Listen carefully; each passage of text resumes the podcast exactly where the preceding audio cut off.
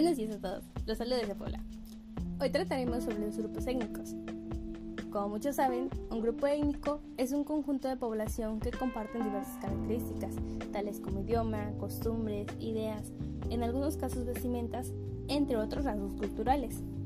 Su forma de vivir, convivir y pensar son una cultura en sí y suelen tener un territorio en común. De acuerdo con la Comisión Nacional para el Desarrollo de los Pueblos Indígenas, CDI, hay 62 grupos étnicos en México y esto se puede diferenciar a través del lenguaje que hablan, por lo que también se les conoce como grupos etnolingüísticos. Aunque no es el único elemento, pues también se pueden diferenciar por su vestimenta o tradiciones. Pero estos pueden ya no existir o tener similitudes con otros grupos. Entre estos grupos, los que encabezan la lista son Nahuatl, Maya, Zapoteco, Mixteco, Otomí, Totonaca. Estos por nombrar algunos. El día de hoy les hablaré de un grupo que no se encuentra en lo alto de la lista. Estos son los chantales de Tabasco. Los chantales de Tabasco se denominan a sí mismos Yoko Shinibok, hombres verdaderos, y Yoko Ishibok, mujeres verdaderas, que hablan el Yoko Taak, la lengua verdadera. El vocablo chontal proviene del náhuatl Shontaji, que significa extranjero en español, y fue impuesto por los antiguos mexicanos a poblaciones localizadas allende sus fronteras.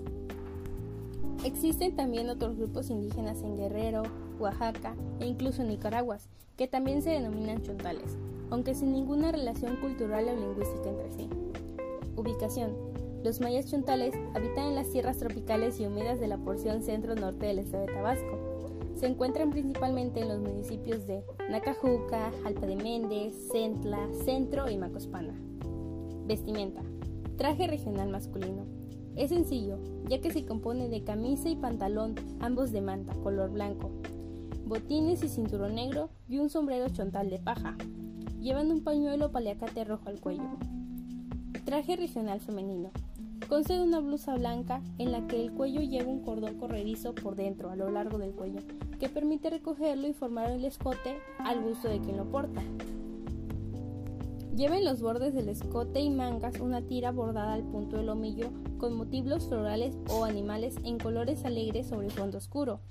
La falda es amplia, tiene que ser floreado, estampado con flores de brillantes colores. La falda es larga pero sin arrastrar en el suelo. Debe llegar hasta el llamado huesillo, dejando descubiertos los pies y lleva un rebozo.